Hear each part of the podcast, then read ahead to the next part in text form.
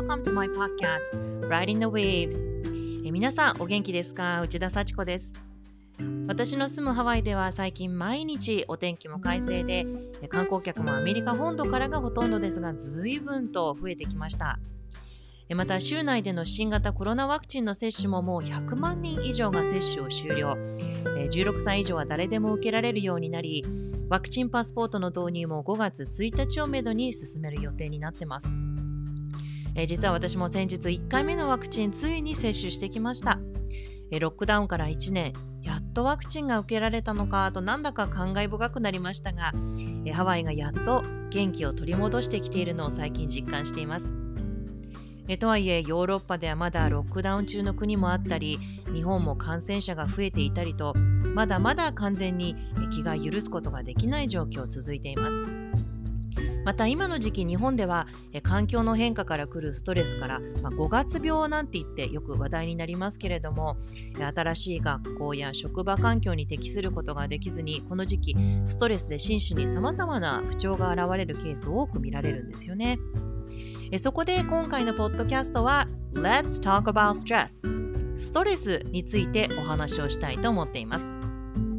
カカアコのマインドフルネススタジオスティルムービングセンターで先日からストレス解消ヨガという新しいクラスを教え出したインストラクターのゆきえ先生に今回はお話を伺います以前ゆきえ先生にはニアというワークアウトについてお話をしていただいたこともあるんですが今回はま今月からストレス解消ヨガというクラスを担当されるということでストレスについてたっぷりとお話を伺いました。彼女自身のストレスとの付き合い方など、まあ、ご自身の体験も含めどうしたらストレスを緩和することができるのか。大学で心理学を専攻しダンスセラピーやアーユルベーダ腸内健康などいろいろと学び続ける幸恵先生にストレス対処法についてお話しいただきましたのでぜひお聞きください。On this episode of my podcast, I'm going to feature the interview with Yukie-san. She has been teaching Nia and yoga classes at studios in Japan and also here in Hawaii online at Still Moving Center. She just started teaching stress relief yoga class. So today we're going to talk about stress and what we could do about it. So please take a listen.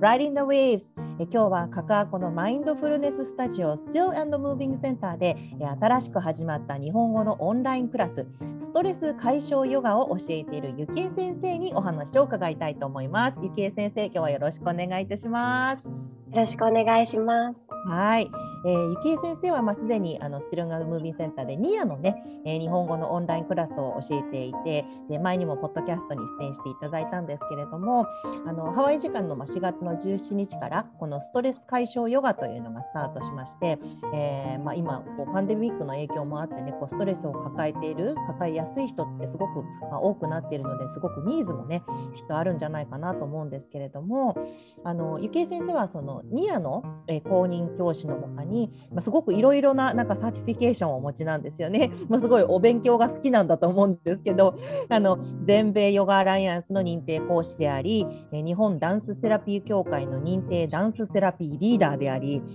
腸活ライフヘルスインストラクター上級修了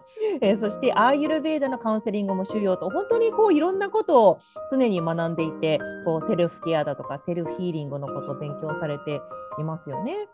うん、それであと大学で心理学の勉強もされたということなんで、まあ、そういった専門的な、ね、お話もぜひ今回伺いたいなと思ってるんですけれどもまずですねあのストレスについて、まあ、今回はすごくあのいろいろと伺いたいしお話ししたいなと思ってるんですがストレスって池江先生は一体何だと思いますか？そうですね。ストレス。一言で言うのすごく難しいんですけど、まあ、あのストレス一概に全て悪いものだとは思わないんですよね。その刺激があるからこそ、い、いパフォーマンスができたりとかより成長につながることもあるんですが、結構あの環境の変化によってストレスって大きく受けるんじゃないかなと思っていて、まあ、例えば、まあ、人間関係の問題があったり仕事の問題だったり、はい、そうですけど、まあ、結婚とか出産とか、うん、あとは昇進とかそういうポジティブなことでもストレスって生じたりするのとあとやっぱりそのストレスが持続してずっとあるっていう状況があんまり体と心に良くないんじゃないかなっていうのは感じています。うんそうですねでストレスをやっぱりそうやって持続的に感じ続けるとやはりなんかこう体に影響が出てきたりっていうのがありますけど、まあ、人によってそれも出るところって全然違いますよね。そうですねその人によってやっぱりこうストレスの受け方っていうのも同じ事柄でもある人にとってはストレスですけど、うん、ある人にとってはそこまでストレスじゃないっていう場合もあったりもするので、まあ、そのストレスの強度によってもこう出やすいところとかもやっぱり個人差はあるんじゃないかなって思いますね。確かにね、本当そうですよね。あの私はですね、すごいストレスマネジメントがとても下手くそで。それであのもう昔から下手だったんですけど、まあ、今は昔に比べればちょっと良くなってきたんですけど、あの若い頃っていうのはすごくやっぱりストレス解消が下手くそでもうどうしていいのかわからなくてすごくためがちで、であの実はそのラジオ番組をやってた時に生放送でもうストレス抱えすぎてあのやっぱり体が反応してこうあの要するになんかこうパニック発作みたいになってってしまってんでもう生放送からいきなり消えたこととかもありますし、うん、もうなんかすごくやっぱりへもうストレスマネジメントがあんまり上手な方ではないんですけれどもそのストレスに強い人とその弱い人、まあ、感じやすい人その違いって一体何だと思いますか？うん。それはちょっと私が感じる感覚でお話をさせていただくと、やっぱり、うん私も実は HSP がすごく高いのですっごいストレス感じるタイプで、もういかにそういう自分と付き合うかっていうのを本当にそれを探したくて心理学学んだりとか、ヨガの道に進んだりニアをやったりとか、まあ、腸活とかアーユルベーダも全部そうなんですけど、結構自分を知りたくて、あの自分を何とかしたくてっていうのも結構いいんですけど、うん、今おっしゃった HSP っていうのは highly sensitive なんとかっていうのですよね。そうです、 highly sensitive person ですね。 person ですよね。うん、今すごく日本でもたくさんその HSP の本が出てますよね。そうですね。あの、うん、結構あのそういうあのことを抱えていらっしゃる方も多いって伺ってます。うん、うんうん、じゃあゆきえ先生もちょっとそういうことを感じやすいストレスを感じやすいとかこう周り。あ、そうです。えー、そうなんですね。そうなんですよ、実は。うん、私はあのそのパニック発作みたいになったこともいっぱいありますし、あのそうですね。そうです。あのまあすごい今ではネタですけど、うん、ちっちゃい頃ちょっと不登校を経験してたんですけど、えー、大人にはい、教習所不登校になるっていう経験もしてるので。教習所教習所まで そこなんですよ。これあの無事にあの免許取れましたんで。ありがとうございます。えー、じゃあやっぱそういうこういろいろなことにセンシティブでやっぱりその環境にこう馴染むことが難しいというか、まあ、人よりまあ、とにかくセンシティブなんですよね繊細で。うん、だからあのこの仕事ができてるっていうのももちろんあるんですけど、うん、体の感覚とか心の感覚に意識を向けるっていう仕事はできてるっていうのはそのいいいいメリットだなと思いますけど確かにね。日常でもそういうふうに感じることはあるので、まあ、そういう中で私が感じるストレスに強い人っていうのはやっぱりその完璧でない自分とかできない自分とかそういう自分をちゃんと受け入れられてる人なんかこう理想を高く目指しすぎない。なんかそれをするようになってから結構私も楽になったっていうのがあっていいじゃんできなくたってここまで頑張ったんだからできなくても大丈夫だよみたいなここまでやれたんだしみたいな。そういう理想を高く持ちすぎないようにしたりとか、あのそのネガティブな部分とかできない自分とかも受け止めてあげる。でそれでなおかつこう自分で選んで自分で選択をしている。誰かに言われたからとかじゃなくて、はい、私はこれをやりたいからこれをするって決めたんだっていう思いがあると結構ストレスの度合いも変わってくるんじゃないかなっていう私自身は自分の感覚でそういうふうに感じるようにはなったんですけど。うんそうですよね。なんか私もやっぱ日本に特に行った時にそのなんか完璧でいなくちゃいけない的ななんかこう周りからどう見られているか気にしたりしたりだとかそういうのが強かったんですよね。で私の場合はなんかその完璧じゃなくてもいいじゃないかって思えるようになったのは特にハワイに来てからであのもう皆さんやっぱりすごく自分らしく自由にしていてなんかもうあの自分がすごくすごい気にしていることをあの皆さん全然気にしていなくって。であじゃあもう何でもいいんだと思って。なんかそれがこう毎日の積み重ねであまあもう何だっていいやみたいにもうなんか諦める気持ちというかあのそういうふうに思えるようになったんですけどあのゆきえ先生の場合はそういうのは何なんかこうやっぱそう変わそういうふうに思考が変わっていったのはきっかけがあったと思いますか？そうですね。きっかけなんか自分を知るようになってからですねやっぱりこう、うん、多分自分を知りたくてその心理学を学んでったりとかしてたんですけど、まだその心理学を学んでいる段階をの時は大学生の時は、うん、そこまで自分をまだ受け入れられてなかったんじゃないかなって思いますね。でその後こういろいろ学んでいく中でっぱり本当に自分のことって知ってるようで知らないんですよね。ね本当にそうですよね。もういろんな自分があったりとかなんかこうねあちょっとあの人のこと苦手だなとかって思ってても実はその苦手な部分ってこう自分の中にある苦手な部分だったりとかもするし、うんうん、なんかそういうのがこう見え始めてで徐々に徐々になんかあ完璧でなくてもいいやとか、うん、なんかこう肩の力抜いてこうとかそういう感じがこうやっぱりより感じたのもやっぱりそうですねニアに出会ったりとかして、ハワイに行ってっていうのもやっぱり私の中で大きな経験でしたね。あの多分日本で感じてる自由とハワイのそのトレーニングを受けた時の自由があまりにも違いすぎて あのくトレーニングとかってね結構皆さん先生がいて先生の前でこう背筋を伸ばして「私聞いてます」みたいな感じでみたいな感じ多いと思うんですけど、うん。まあ、ニアはもともと自由っていうのもあるんですけど、確かにね、それに加えて皆さん本当に寝転がって聞いたりとか私は位置に行ってたりとか なんか自由ですよね本当に。うんそうですね。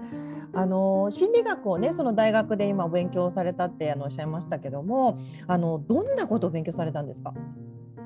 そうですね。私あのもちろんあのその心理学科で学ばなきゃいけない必修科目あの社会心理学とか認知心理学とか、いろいろあるんですけど、うん、私が興味があったのがそのダンスが体に及ぼす影響、うん、とか技術表現が体に及ぼす影響だったので、えー、それを学ぶために、まあ、ある先生のゼミに入るんですけどその先生の専門が、うん、スピリチュアリティとか精神レベルでの発達とかあのポジティブ心理学とかトランスパーソナル心理学だったので、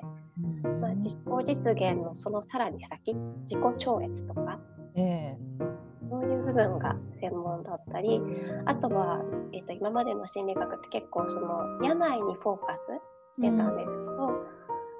うん、あの健康的で元気な人体も心も元気な人は、まあ、どういうところが違うんだろうっていうそういう部分にフォーカスしてらっしゃる先生でした。うん面白いですね。あのちなみにその本当に健康ですごく前向きでいつもポジティブで楽観的な人っているじゃないですか本当に。でも本当に何が違うんですかね。やっぱりでも普段からルーティンでこういろんなことを練習しているんでしょうかね。まあ、なんかこうねいろいろ瞑想を取り入れたりとか、うんうん、ストレスケアっていうのをしてると思いますけど、うん、やっぱり結構ご自身を受容してるっていうのが大きいんじゃないですかね。コスト食べなかったりとか、えー、やっぱりそういうこ気持ちがあると物事に対しても受け取り方っていうのは変わってくる感じはありましたね。なんかそういうあのいろいろ本とかえー、そう感じました。うんあの私の場合そのストレスをいっぱい感じたりとかするとあのちっちゃい頃から呼吸ができなくなる。っていう問題が、まあ、ありまして、まあ、それすごくあのよくあるあの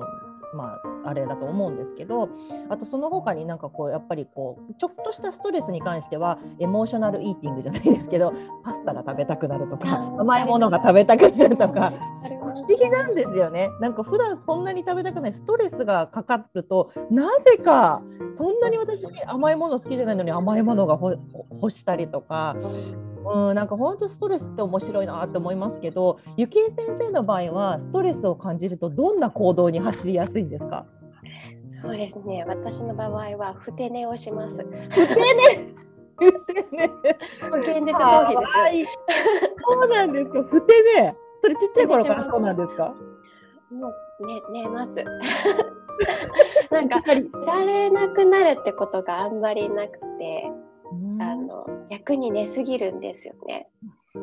ねであのやっぱり甘いものもすっごい食べたくなりますし。でもゆきえ先生はどこに甘いものがいってるのかわからないです。いやいやもう本当甘いものはこのすごいもう大好きなので本当気をつけてないと危ないんですよ本当に。えーじゃあやっぱりそういうこう行動をなんかついつい起こしてしまうわけですね ストレスが。そうですねなんかもうやたら眠たいなとか考えるの嫌だなって多分考えすぎなんでしょうね。だからこう自動的に脳がこうシャットダウンが必要だみたいな逆になんか体からの警報みたいな感じはするんですけど。うん。なるほど、ね、なんか結構寝てるとすっきりするので。うん。寝ますね。ひたすら寝る。えー、でそのあの大学でその心理学を勉強されてその人はなぜ踊るのかっていうこととか、まあ、その心と体の関係についていろいろと勉強されたんだと思うんですけどもそれいろいろやってみて答えは出ましたか？その池先生の中で。完全には出てないんですけど、あのうん、でもやっぱり体と心って絶対切り離せないと思います。うんうん、でやっぱり体が言ってくれてることってすごいたくさんあるんですよね。言葉で表現できることって実は本当にわずかでそのまだ言葉にならないようなメッセージを、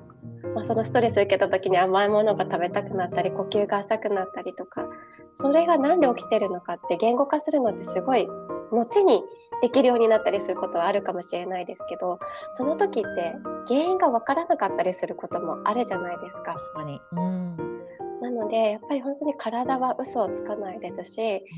あのこれはニアのトレーニングの時も言われたことだったんですけど感情ってやっぱりごまかせちゃうんですよね。こう気合でカバーするとか本当はもう結構限界来てるんです。だけど気合で乗り切るみたいな感じで、感情ってごまかすことできるんですけどもうその時に体が過呼吸になってたりお腹が痛くなってたりとかなんか震えが出てたりとかなんかやっぱり体の反応ってごまかせないので本当にそこは切っても切り離せないものだなって思いました。だからダンスとかだと結構その言葉にできないことをこう体で表現できたりとか、まあ、時には感情とかもあの表出外側に出すことができるので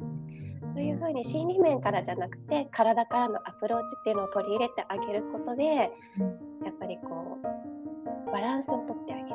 うん、その大切さは本当にすごい感じましたね。もちろんあのダンスじゃなくても全然いいんですよ。ヨガとかでもいいですし、走るのが好きだったら走ることだっていいと思いますし。えー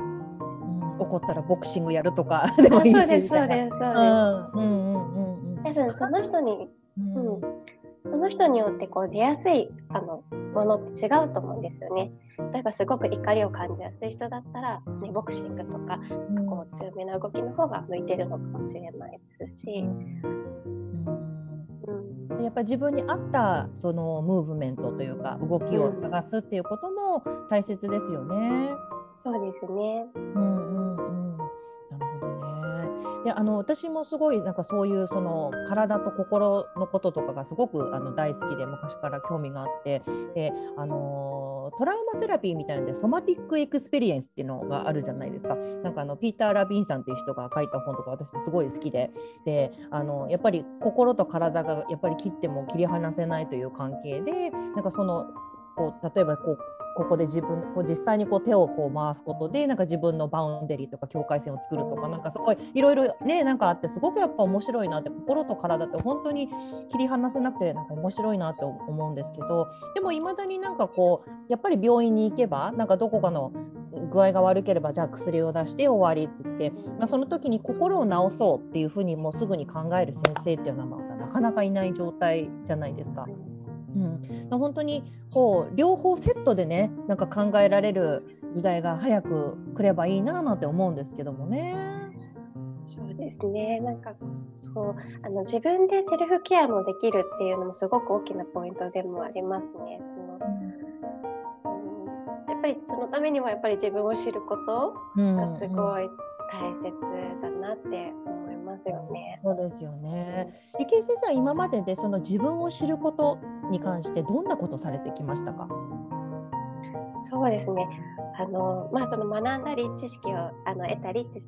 ていうこともすごく大きな力になっているんですけど、やっぱり自分の内側と対話をする。うん、これは本当にあの多分私対話する時間が必要に長かったんだと思うんですね。その学校行ってない時間があったので。対 話すごいしてた。勉強とかしてる間に自問自答なんで私学校行けないんだろうとか、うん、なんでこんな風になっちゃうんだろうとか、うん、そういう自問自答する時間がちょっと人よりも多かったみたいなんですよね。うん、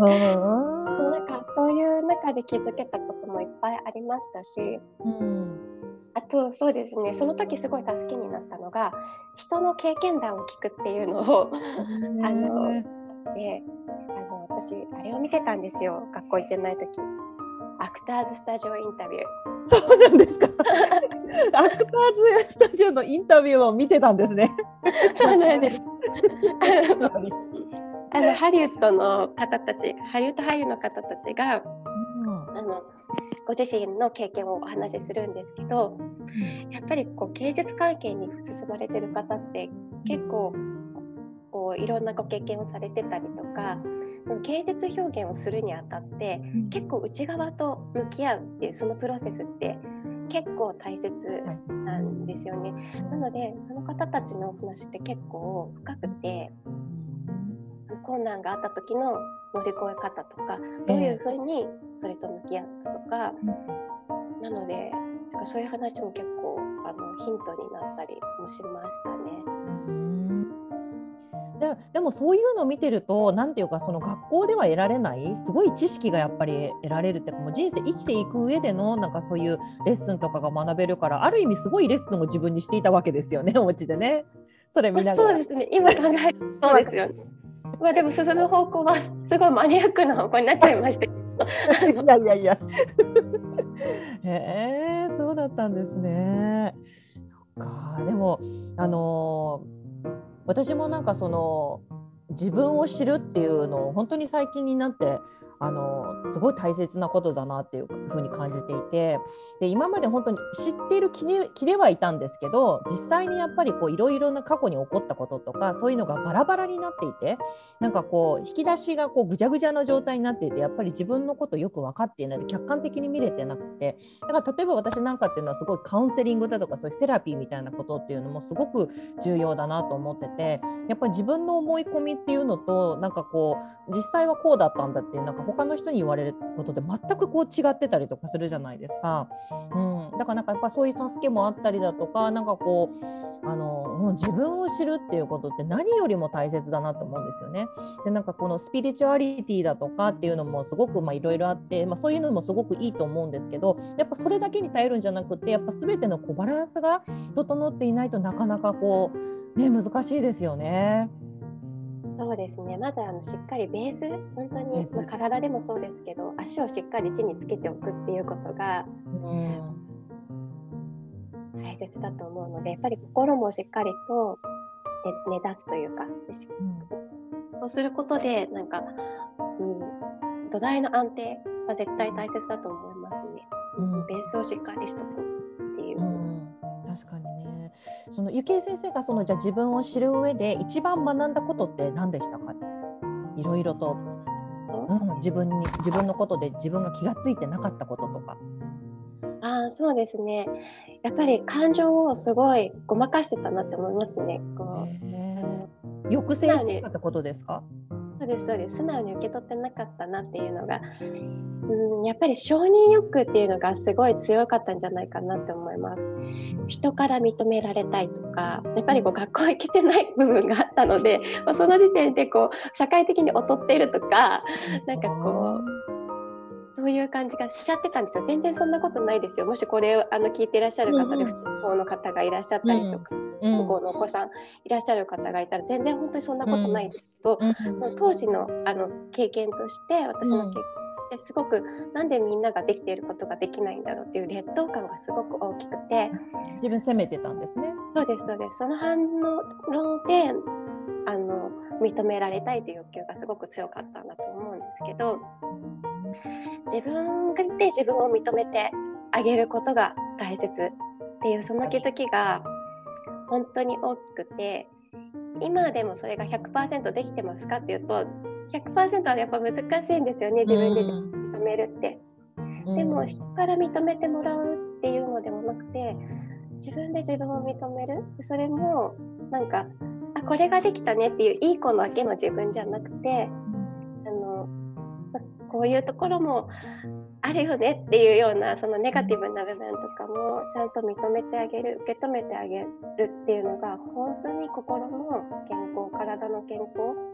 の上ですごく重要だと思いますね。本当ですね自分を認めてあげるってこことがやっぱりその自分らしくいられるっていう、うん、ことなんでしょうね。うんですか？あのそれでゆきえ先生は本当にいろんな勉強をされていてなんかやっぱその自分のことを知りたいっていう欲求から、まあ、私も同じなんですけどなんかそういうもう本読んだりとかなんかもうワークショップ出たりとか大好きなんですけどあの先生あの腸活ライフまずまずは腸活ライフヘルスの話からいただきしていこうと思うんですけど腸活ライフヘルスインストラクターの勉強されてますけども、まあ、英語でもいわゆるガットヘルスなんて言ってねなんかすごくやっぱり注目されていますけれどもこの腸活にそもそも興味を持ったきっかけは何だったんですか？そうですね。えー、とまず私あの手術をしたんです。今から3年前ぐらいに。でそれがあの胸にあのもともと乳腺繊維腺腫っていうのがあったんですけどはい。それが養生腫瘍に変わってあのどんどん大きくなっちゃって肥大化が止まらなくなっちゃったんですよね。でそれでちょっと部分切除をしなければいけなくなってその5センチぐらいあの胸を切って手術をするっていう経験をしたんですけどその後すっごい体調が悪化しちゃったんですよね。いや本当に風邪ひきやすくなっちゃったりとかなんか免疫力が落ちた感じですか？落ちたんです。でずっと痛み止めも飲まなきゃいけない生活だったのでまあすごいやっぱり腸にもダメージは受けてたと思うんですけどでもうその時あのインストラクターの仕事をしていてあのヨガのティーチャーライセンスは取っていたんですが、え私が通っている学校があの東京の四谷のアラティっていうあの全米ヨガアライアンス認定校があるんですけど、えはい。でそこではそのヨガアライアンスの200時間の他に500時間の講座をやっていて、でそこであの腸活の講座があるっていうのを知って受けたいって思ったんですよね。最初なんかプレ講座みたいなやつに出てね。あすごくこれ私の今体に必要なことだと思って、うんうん直感としてね。そうです。ちょうどそのコースがあの RYT ので300の認定コースにもなるのであすごいもう本当に必要だしちょっとその単位とかはちょっと関係なくちょっと受けたいってすごく思って。はい。で受けた時に出会ったのがあの医師の桐村ありさ先生っていう方でこの先生との出会いが本当に私の中で大きかったんですよね。今までお医者さんっていうとこうその症状だけを治すみたいな、対症療法みたいな感じだったんですけど、桐村先生はお医者さんでもあるんですけど本当にあの環境の問題とか、まあ、腸活とかの専門家でもあるのであの元そのなぜそういう風になっちゃったかっていう元を見ていく先生なのですごく体のこととか詳しく知れて分子栄養療法とかそういうレベルでもあの教えてくださるのでなので当時の私の体に起こっていたことっていうのがあの結構分かったっていうのはありますね。うん。それまでの、えー、ゆきえ先生の食生活っていうのはどんな感じでしたか？食生活は一応気をつけてるつもりではいたんですけど、はい。うん、気をつけられてなかったですね結果的に。本当に甘いものも食べちゃってたりとかしましたし、うん、まあでもねお野菜とかなんかご飯とかあのしっかりとってはいたんですけどあのそのやっぱりこうその体調を術後崩した後に、私が行ったあのクリニックがすごい抗生物質をたくさん出してくるところだったんですよ。で結果的に3週間近く飲まなきゃいけなくなっちゃってもう治らなくてお医者さんを変えて別のお医者さんに行ったらなんで抗生物質飲んでるのみたいな。飲まなくていいよ。あなた喘息の一歩手前だからみたいなそういうになっちゃってたんですけどその抗生物質も結構体に大きな影響を与えちゃってたみたいで。の腸活学んで分かったんですけどあの腸内にあるその定着菌とか腸内細菌をやっぱり抗生物質って結構こう全部持ってっちゃう、うん、一緒にね。殺菌しちゃって、なのであの本当にその後私すっごいお腹の調子も悪くなっちゃったんですよね。でやっぱり人によってそこの状態から回復するのに数年かかっちゃう方もいるっておっしゃってたのでそういかにその腸内細菌を育むことが重要なのかっていうのが、やっぱりその講座を受けて感じて、まあねその前の食生活甘いものとかいっぱい食べちゃってましたけどまずその後の生物質のダメージもすごくそうですよね。まずは内環境を整えねばっていうことで、で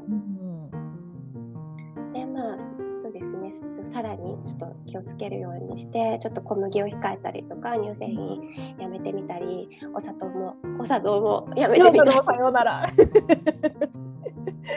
えー、そうするとやはり変わりましたか？変わります。本当にあの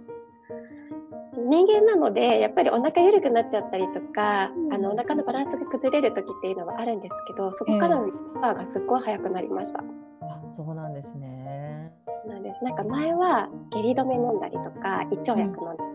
だったんですけど、その講座を受けてからもそういうのに頼ることもなくなりあと風邪薬を飲むこともなくなりましたね。あじゃあ自然に治すというか風邪は。そのその前の状況を知るって感じですね。悪化しないようにする。なんか変化があったらそこで対処してあげたりとか、はい、あとはその天然のあのハーブみたいな。ハーブというか、うん、そ抗生物質のような天然の働きをするものとかを、本当にあちょっと危ないかもって時は取ってあげたりとかするだけで、まあ、でもそれもほとんどなかったですけど、うん、あの結構バランスが取れる感じで。じゃあもうそれを勉強、まあ、腸活について勉強したことによってじゃあもうゆきえ先生もすごく癒されたという感じだったんですね。そうですねやっぱりお腹の状況が安定すると心も本当に安定するなっていうのは本当に感じていて、うん、まあほら便秘の時は溜めちゃったりとか、はい、の時はもう出しすぎちゃったりとかっていうそういうのがなくなって本当に安定するので心も安定みたいな感じで。じゃあやっぱり腸と頭が本当つながってるんですよね。つながってると思います本当に。だからこそやっぱりその腸活というかすごいやっぱり健康な腸であることがそのまあストレスへのねやっぱり効果もあるんでしょうね。強くストレスに強いというか。うんですね、これはなあアイルベーダの先生がおっしゃっててなるほどって思ったんですけど、うん、あの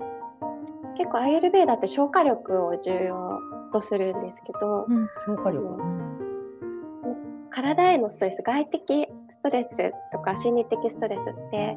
あの体がしっかりしてればそのストレスも消化できるよっていうおーなるほどね。だからそれが精神的なストレスとかであったとしてもちゃんと体が整っていれば消化力もちゃんと整っていればその心理的なストレスでさえもちゃんと消化できるよっていう言葉が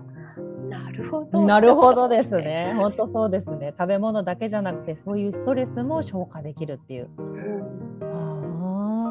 ね。その、まあ、アーユルベーダのカウンセリングの、ね、勉強もされてるわけですけど、あのーまあ、これもじゃあそういう流れでいろいろこう興味を持ってで勉強されようと思ったわけですか、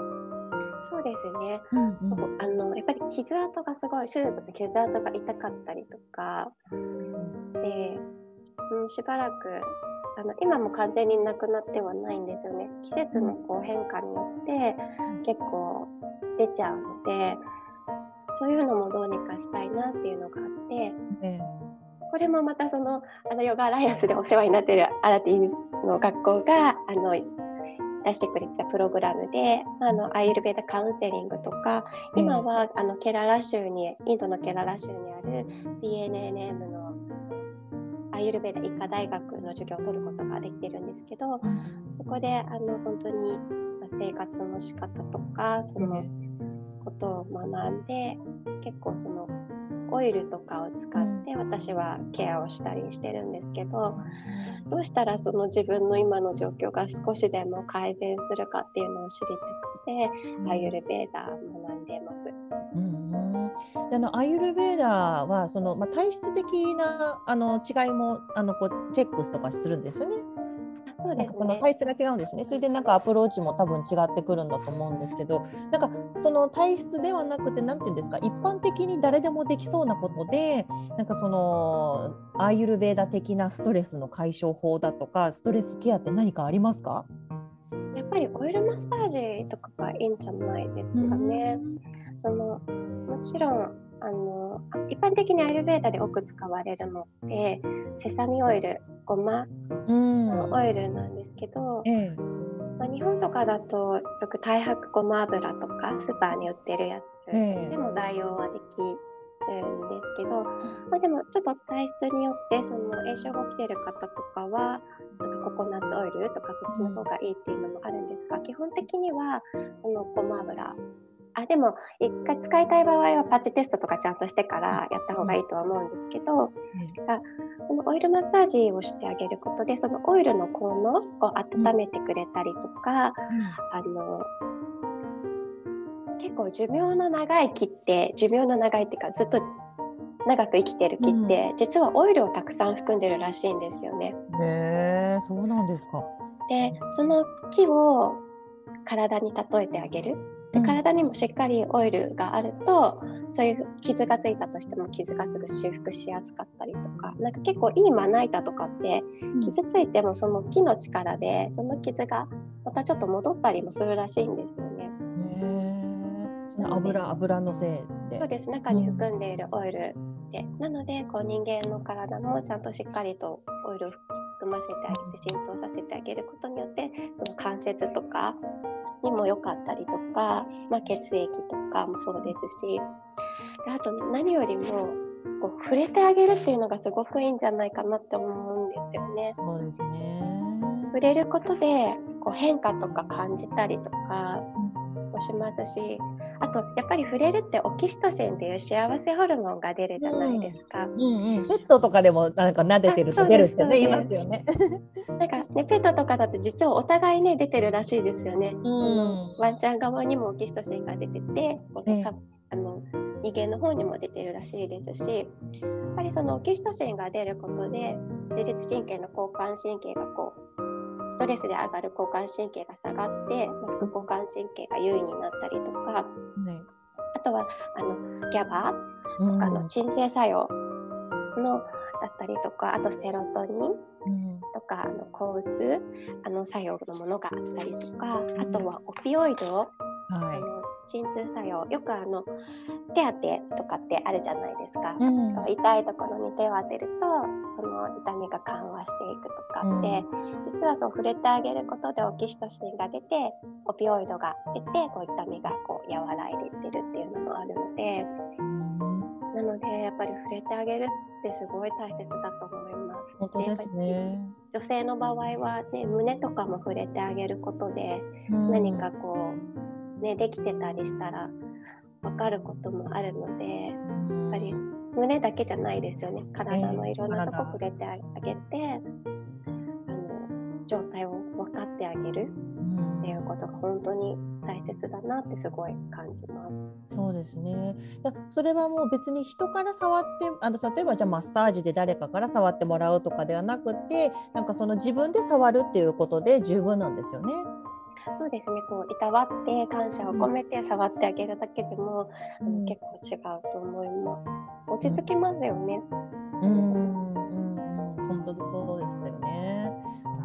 でもなんかたまにこうちょっと自分でやるのが面倒くさくなって なんかあ誰かマッサージとかも思っちゃいますけど、うん、まあそれはまあバランス取りつつ。そうですね。お願いしたい時はお願いします。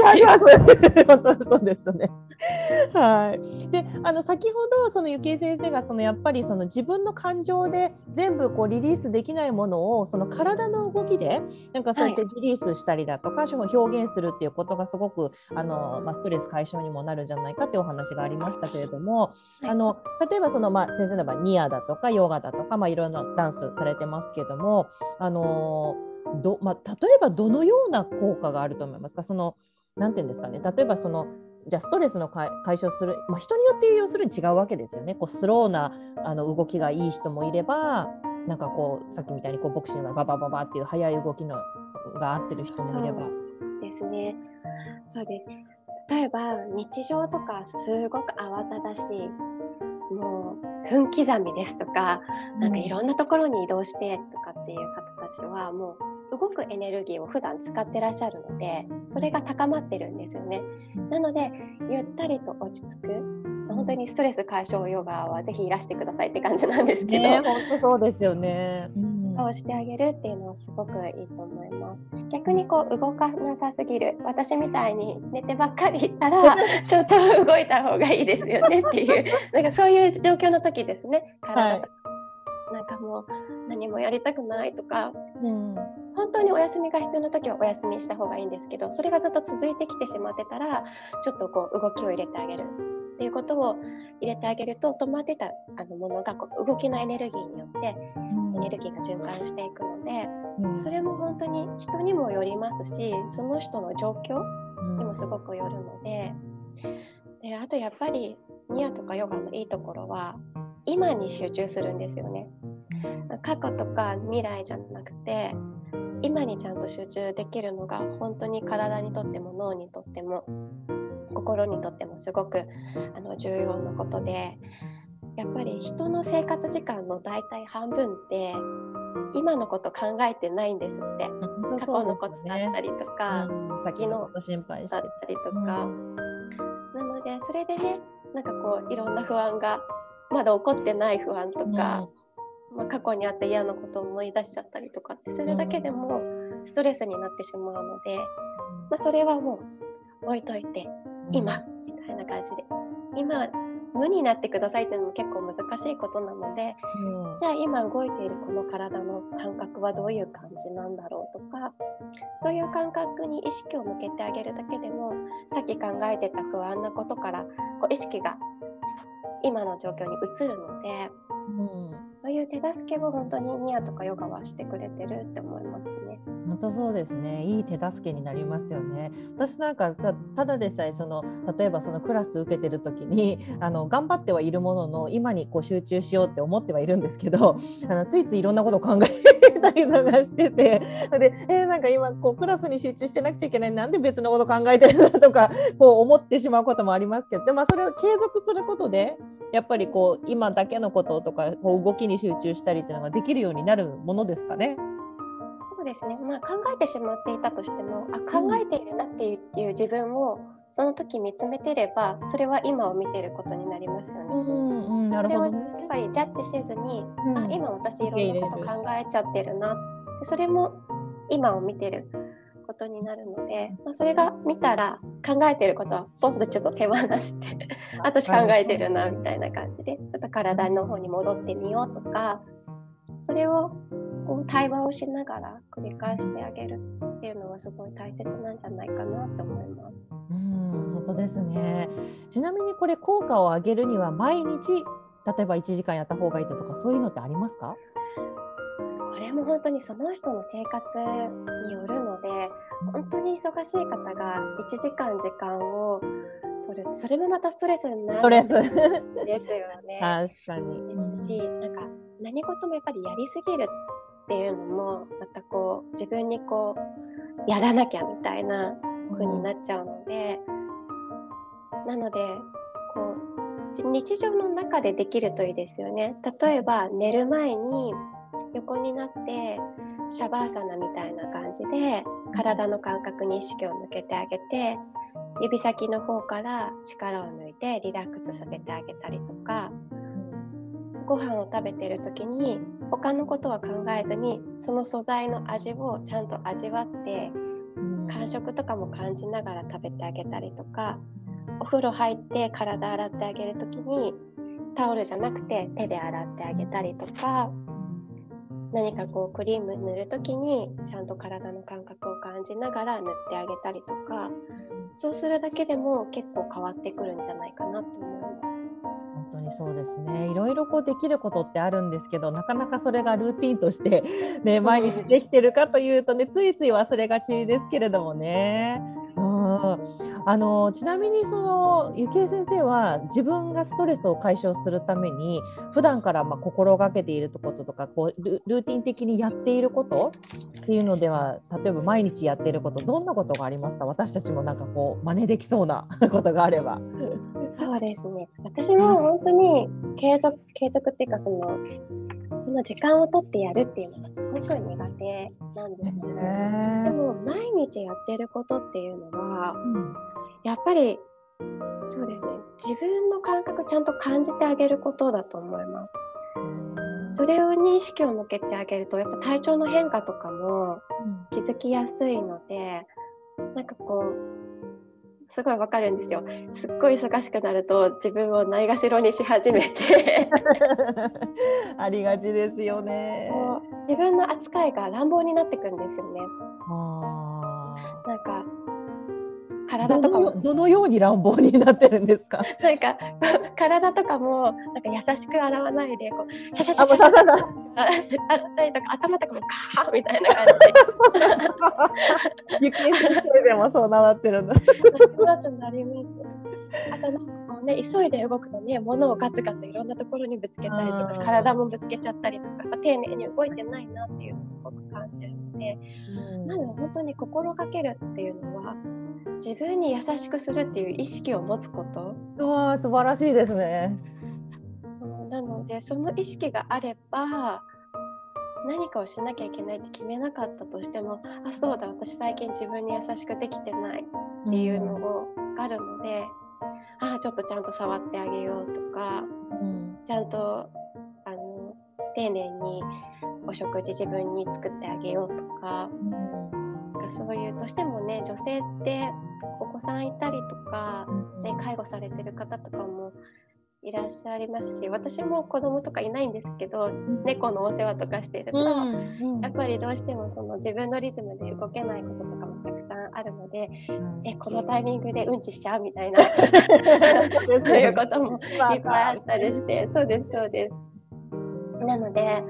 やっぱりこうね自分のケアって後回しになっちゃうんですけどでもやっぱり自分に優しくしようっていう気持ちをどっかしらに頭の片隅にでも置いとくと、うん、あそうだっていうふうに思い出してあじゃあこれしてあげようとか、うん、いう選択ができるのでなので本当にやっぱりこう、ね、自分が喜ぶこととか優しく自分に優しくするっていう気持ちをちゃんと忘れないように持つっていう気持ちはもうずっと継続してやるようにはしてます。うん素晴らしいですね。あのやっぱりそうやって自分に優しくすることってついついね今おっしゃったようにないがしろに、うん、なりがちですけどあとやっぱり自分にこう優しくこう語りかけるというか自分にそういうそういうのもやっぱ大切ですよね。私とかもついもう本当最近それを思ってたんですけどついつい自分の頭の中であ私はこれができてないとかこれが十分でないとかやっぱついつい自分をなんか責めてなんかこうあのネガティブなことを自分に言いかける人に対しては結構いろいろ優しいことを言えるんですけどなんか逆に自分に対してすごいダメだダメだみたいなことをなんかこう言いがちだけどそれをちょっと変えてみたらなんかすごくあの自分もなんかこうテンションが上がってきたりとか なんか全然違いますよね。だから本当に自分に優しくいるってことって本当もう先生のおっしゃった通りですごい大切なことですよね。そうですね。そう私も本当にすごく自分を否定しちゃったりとか、なんかそういうことってすごくたくさんあるんですけどでも何て言うんですかね。こう、うん、いろんな自分もちゃんと受け止めてあげる。なんか本来、みんなそれぞれ多分そのままでいいんですよきっと。うんうん、なんですけどやっぱり生きていくにあたってこう何かに合わせなきゃいけなかったりその環境に順応しなきゃいけなかったりっていうので本当に自分を見失って自分探しの旅に出たりとかなんかいろいろあると思うんですけど私が思う健康っていうのが本来の自分にちゃんと戻ってくる、戻るっていうのがすごく大切だと思うんですよね。だって本当に素晴らしいものを本当にね、幸子さんも本当に私にないものをすごくたくさん持ってらっしゃって 本当に本当に素敵だなって思いますし、でもそれは多分幸子さんだからできること、皆さんそれぞれあると思うんですよきっと、うんうん、それぞれ持ってるから、うん、だからそれに戻っていくっていう作業をすると本当にその人が生きやすくなったりとか、うんうん、自分自身も過ごしやすくなったりとか、するんじゃないかなってすごく思うので。本当に外に見つけに行かなくてももうすでにあるんじゃないかなっていう。うん、そうですね。いやでもなんかすごくなんかこうねなんかこうすごい大きなテーマでありますけど自分に優しくあるっていうこととか自分らしくいることってでもまあ毎日の本当に積み重ねだと思うしもういろいろこう生きてる間にいろいろなことがあるから、まあ、すごくねこうブレることもあるとは思いますけどそうやってこう軸を持ってることやっぱりすごい大切ですよね。そうですね。だから私の場合それがニアだったりとかヨガだったりとかがあるから戻ってこれるんだなってすごい思います。うん、もう本当まさにダンスというか体を動かすってことがもう、ゆきえ先生のもう人生なんですよね。だからね自分に戻るっていうこう、ね、ことなんですね。そうですね。うん。わかりました。ありがとうございます。本当もうあのゆきえ先生のクラスあのストレス解消のあのストレス解消ヨガのクラス私も参加させていただいたんですけどもう本当にこうもう頭とろけそうな なんかもう本当にリラックスできてあの、まあ、あのハワイ時間だと土曜日ですけど土曜日の午後で。で日本だと日曜日の朝なのかな。すごくいい週末がね遅れると思いますんであのぜひ皆さんにもちょっとこう 1, あの1週間の疲れを取るとか自分の、ね、ケアをするっていう意味でもあのゆきえ先生のあのストレス解消ヨガもう本当参加していただきたいなと思いますけど、うん、今日はこうストレスについていろいろとなんかお話しさせていただきましたけどなんかやっぱなんかこうゆきえ先生さすがだなっていうかもう本当にいろいろ面白いお話を聞かせていただいてありがとうございました。取り組み方が全然違いますね、やっぱり。いやいや、うん、であのもしあの腸活とかそういうヘルスケアとかについてもっと深い内容例えば何を取った方がいいんだろうとかそういうのを知りたいっていうあの方がいらっしゃったらちょっとあまり今日お話できなかったので、あのリサ先生がサイトで記事を書いてるんですよ。でそれがあのメルメソッドっていうあの栗本さんっていう素敵な女性が編集をされてるあのサイトがあるので、あのそっちの方に行っていただければ、なんかこうちょっと気になる症状とかもなんか、あったものとか見つけられるんじゃないかなって思います。わかりました。でちなみにそのストレス解消ヨガでちょっとなんかこうあのちょっとした悩みとかがあったらあのゆきえ先生にあのクラスの前後とかで伺っても大丈夫ですか？答えられる範囲で答えられる範囲で。わかりました。私の体験談とかだったらたくさんシェアできるので、うんうんうん、はしてますが。メンタルのモチベーションとかも含めて。う、そうねいいですよね。なんかあの今回その参加させていただいた時もそのストレスっていうのはなんかそのストレスホルモンが何でしたっけストレスホルモンが出てしまうと女性ホルモンが出にくくなるとか、まあ、そういうすごくやっぱりいろいろ新しい情報とかも得られて、うん、なんか自分のケアがなんかすごくよくできるんじゃないかなと思ったんで本当に皆さんにおすすめのクラスなので、まあ、たくさんの方に参加していただきたいと思いますけども、えー、池井先生本当今日はありがとうございました。こちらこそありがとうございました。はい。またクラスであのお会いできるの楽しみにしています、はい、ぜひぜひお待ちしてます。はい。ありがとうございました。ということで今日は池井先生にお話話を伺いました。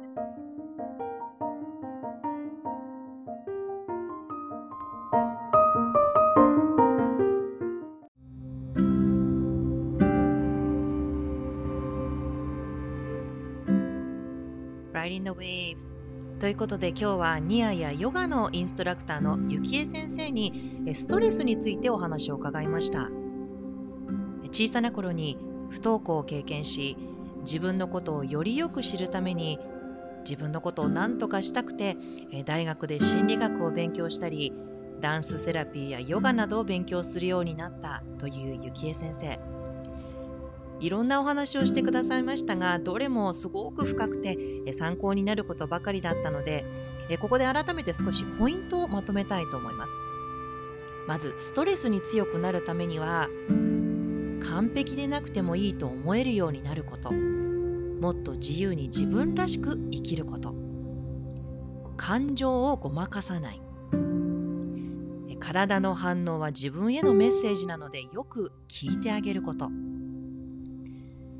葉で表現できないことや感情を体で表現してバランスをとる。人がどうやって苦難を乗り越えたか経験談を聞く。承認欲求が強い場合人から認めてもらうのではなくて自分で自分自身を認めてあげる。いい子であるだけがいいことではなくネガティブな部分も受け入れてあげる。お腹が安定すると心も安定する。外的なストレス心理的なストレスも体がしっかり整っていれば消化できる。自分を触れてあげて常に変化を感じれるように習慣づける。いたわって感謝して触ってあげる。動くことで今に集中する時間を持つ。そして自分に優しくする。できるだけ何事もマインドフルに丁寧に行動する。など、まあ、本当にいろんなヒントを彼女の体験からシェアしてくださいました。え皆さんもあそれって私のことだなとかあこれ参考になるななんて思った項目はありましたでしょうか？私はもうどれも納得だったんですけどもえこれから自分のセルフケアにプラスしてみようかななんて思ったのはオイルでのマッサージ。え私はマッサージが本本当に大好きなので、え受けることはすごいあるんですけれども自分に感謝して自分をいたわって自分で触ってあげるって意外とやってなかったなーなんて思って、えー、早速ですがあのアーユルベーダのオイルをオーダーしてセルフマッサージを定期的に始めてみようかななんて思っています。えー、ゆ先生もお話ししていた通り自分を見失って、え、自分探しの旅に出る人はいっぱいいます。でも結局最終的には本来の自分に戻るっていうことが私たちの課題なんですよね。常に自分の中にある特性を知って自分らしく生きることを選ぶまあ、そうするとストレスも緩和されて生きやすくなるのではとおっしゃってましたが、まあ、本当にこれがストレス解消の根本的なことなのかもしれないですよね。まあ、一概によくストレス解消法として美味しいものを食べるとかカラオケお酒飲むゲームお料理とか、まあ、単純に何かをするっていうことがそのストレス解消方法として語られることも多いですけれども、まあ、本来はやっぱり根本から自分と向き合っていくことが大切だっていうことが今回のゆきえ先生とのインタビューでよく分かったと思います。彼女の実体験からのストーリーもいっぱいシェアしてくださったので皆さんもこのインタビュー聞いて何か一つでも参考になればいいななんて願っています。ゆきえ先生のストレス解消ヨガではそんなちょっとしたアドバイスもありつつストレス緩和できる動きに注目したヨガが体験できますので皆さんもぜひ一度オンラインで参加してみてくださいねお問い合わせは Still and Moving Center のホームページから日本語でどうぞお問い合わせください。Are you feeling stressed out? Are you being kind to yourself lately? 皆さんは自分に優しくなれていますでしょうか This podcast is my personal opinion and story and not supposed to substitute for professional therapy. So please seek professional help if you need immediate support. Riding the Waves 皆さん今日も私のポッドキャストを聞いてくださって本当にありがとうございました。 Stay safe, stay healthy and happy. Until next time, aloha!